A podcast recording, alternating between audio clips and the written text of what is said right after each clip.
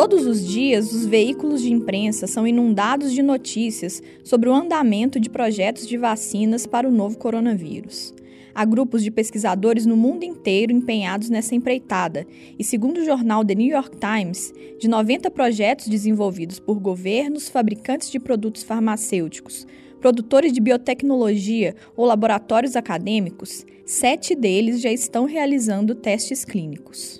Não é para menos, afinal, esse é um dos recursos mais eficientes que existem para conter uma epidemia. Ao mesmo tempo, os especialistas são enfáticos em afirmar: não adianta esperar que uma vacina surja da noite para o dia. O processo de desenvolvimento de um recurso como esse tem muitas etapas, obedece a uma série de protocolos e necessariamente leva tempo para ser bem feito.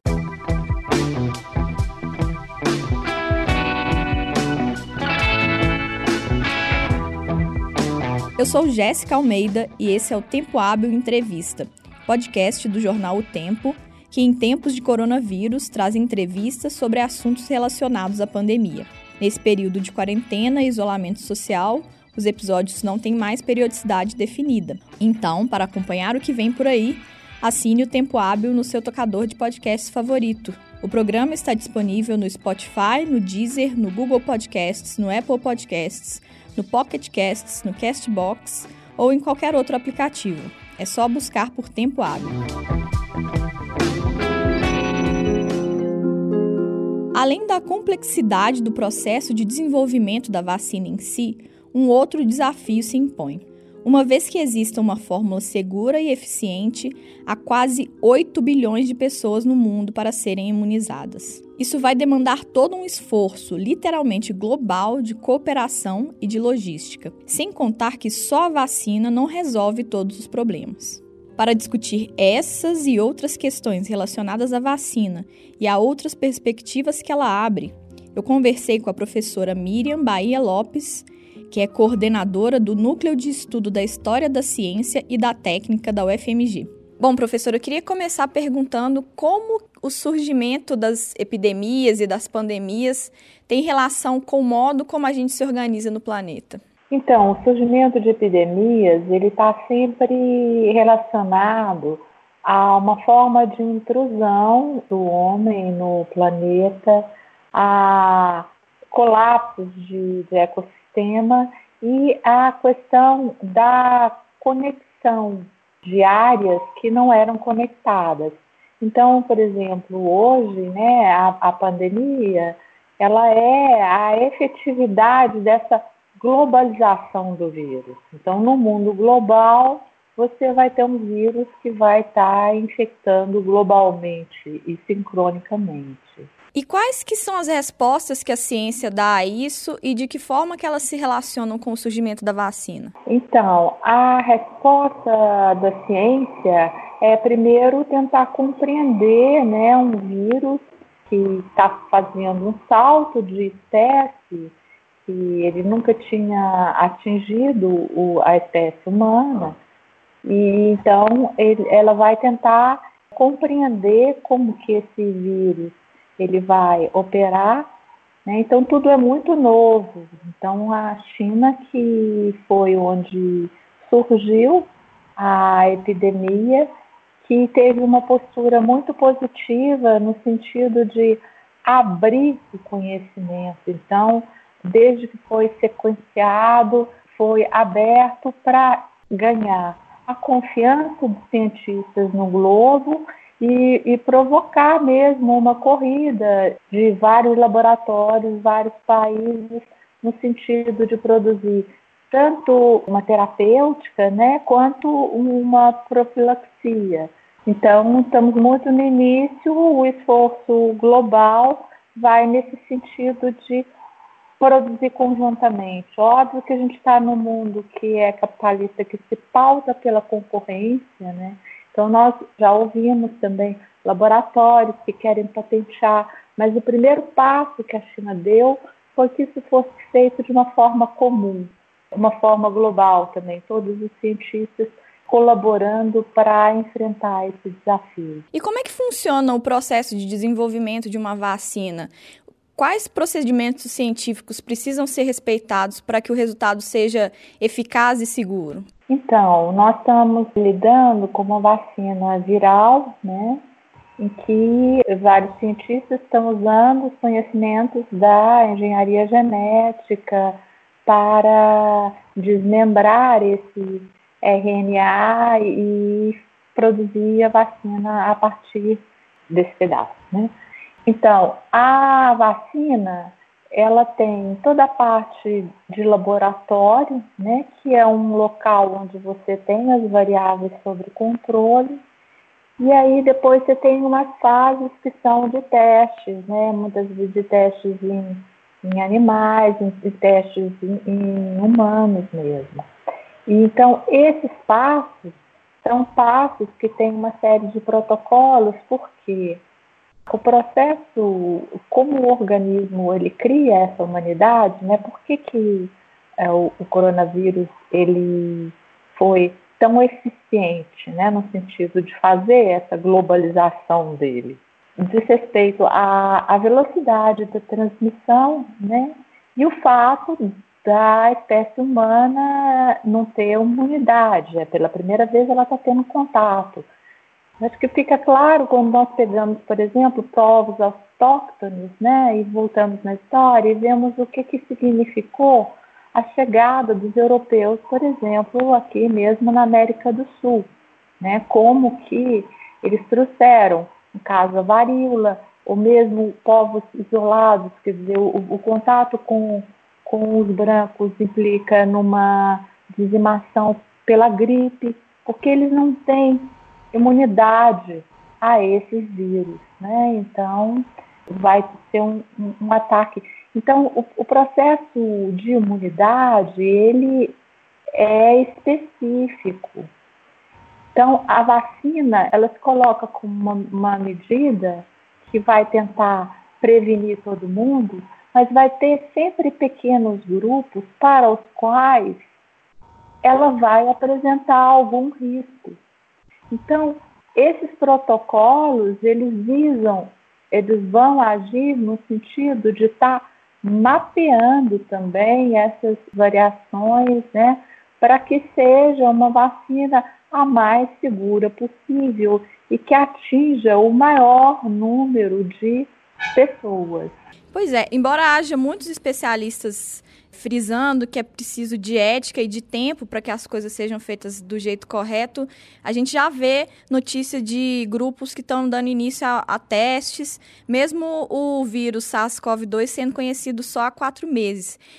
Você mencionou no início da conversa o esforço global, né, que a China propôs. É possível que esse tempo seja reduzido tanto ou qualquer coisa que apareça agora não vai ser eficaz nem segura? Então, como a concertação é, mundial, no sentido de haver uma cooperação, então todos os processos eles vão se acelerar muito, né? Desde o, o sequenciamento de, que nós vimos, a rapidez que foi feita na China, aqui no Brasil, né? Porque em cada país, ele, ele, um vírus, ele é algo que ele vai mutando, ele se modifica também, né? Nessas cadeias de transmissão por onde ele passa. Então, essa consertação e o fato de não ter colocado patente, isso sim ajuda no sentido de aceleração, mas mais dessa fase inicial, né? A parte dos testes, ela demanda um esforço maior, né? Então, pode acelerar?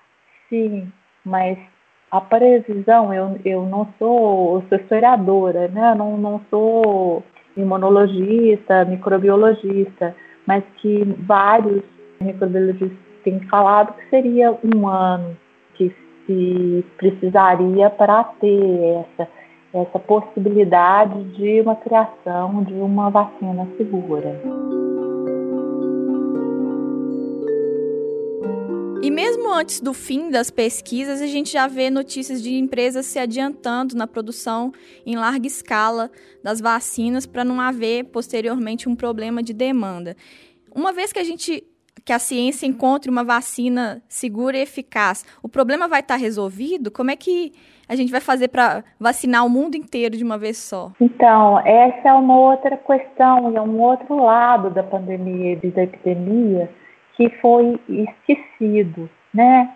Que no mundo global existem vários cuidados a serem tomados também. E que a, a própria força do, do, do, sistema imunológico de cada um, ou de grupos, de sociedades, de países, diz respeito às condições também de vida, de trabalho, ou seja, o que no século XIX se chamava de higiene. Então, você precisa de uma boa alimentação, de uma boa moradia, de água de qualidade, enfim, de não ter poluição, né? No caso, a gente está lidando com um vírus que atinge é, o aparelho respiratório, então essa questão da poluição também é algo que vai agravar um determinado contexto. Então, são todos investimentos, né, que precisam no sentido de você ter o que no século XIX se formulava como um meio saudável, que esse meio vai permitir que os organismos também sejam saudáveis, não só na espécie humana. A questão desse vírus que vai estar tá passando de uma espécie a outra, o salto, né, que aconteceu, é que também essas outras espécies elas estavam adoecendo com todo o impacto das explorações e intrusões que o homem fez no planeta. Voltando início da nossa conversa, né? Uhum. No caso específico, então, da vacina, a vacina ela é um instrumento muito importante mas ela tem que, ela depende de toda uma logística igualmente importante para ela ser eficiente. Então, por que, que o Brasil tem um, um, instrumento tão forte que é o SUS, que é o Sistema Unificado de Saúde? Programas de atenção básica que foram dilapidados nos últimos anos, que foi retirado muito dinheiro de educação saúde, que são investimentos de estrutura que vão permitir um outro lado. Porque o que, que, o que, que a vacina vai fazer? Ela vai bloquear essa transmissão. Agora, tem uma logística do, desse, de transmissão desse vírus que se globalizou, que virou pandemia, né? E tem uma logística também que deve caminhar junto, que é de estar detectando os casos de que estão infectados, que devem ser isolados para essa transmissão não continuar, e essas pessoas devem ser cuidadas, a população toda deve ser vacinada, isso tem que ter uma capilaridade, você pensar o Brasil numa dimensão continental que ele tem, para você conseguir vacinar toda essa população, você precisa de ter uma estrutura muito fina e eficiente, que é que ela se identifica com a estrutura do SUS, que é um sistema que pensa a saúde de todos, de toda a população. Então, é porque ela tem essa estrutura, né, que não tem verba suficiente e tal, que a gente não está numa situação muito mais catastrófica do que o que está acontecendo. Então, a vacina ela vem como uma medida que é preventiva, mas que ela funciona se, por exemplo, você não tem fome, se o organismo também está ele está fortalecido, né? Então, você tem um complexo de, de questões que dizem respeito à, à produção dessa saúde, a garantia da manutenção da saúde das populações. Né? O, o Foucault fala desse biopoder, quer dizer, de um, um poder que é o Estado que assume essa função, né? e nós vimos que durante essa pandemia foi o Estado que foi capaz, em todos os países, de fazer parar as cidades, fazer que as pessoas fossem para sua casa para exatamente desacelerar essa transmissão, enquanto não tem outro instrumento, que é o instrumento da vacina, que vai ter essa função de estar tá bloqueando a transmissão. Mas é a vacina junto com o isolamento, junto com a quarentena, junto com a boa alimentação, junto com uma rede de infraestrutura básica, porque nós queremos que todos estejam vivos, né? É isso que é a função da saúde pública, de cuidar de todos. E o SUS é isso, é o sistema único de saúde. Todo mundo tem que estar dentro a sua resposta anterior, eu acho que já, já delinei um pouco isso, mas eu queria terminar perguntando quais que são as lições que a gente tem a aprender com essa pandemia, que são lições que provavelmente já estavam dadas por outras experiências, outras epidemias e pandemias, mas que a gente simplesmente não estava prestando atenção. Então, eu acho que o que nós devemos prestar muita atenção é isso. Quer dizer, nós estávamos, antes da pandemia estourar, já no momento de inflexão da crise climática. O que, que isso provoca? Né? Provoca esses colapsos de ecossistemas. Então, incêndio, por exemplo, na Austrália, de um país inteiro, milhões de espécies que morrem. Tudo isso faz com que esses vírus pulem de uma espécie a outra e vão atingir o homem.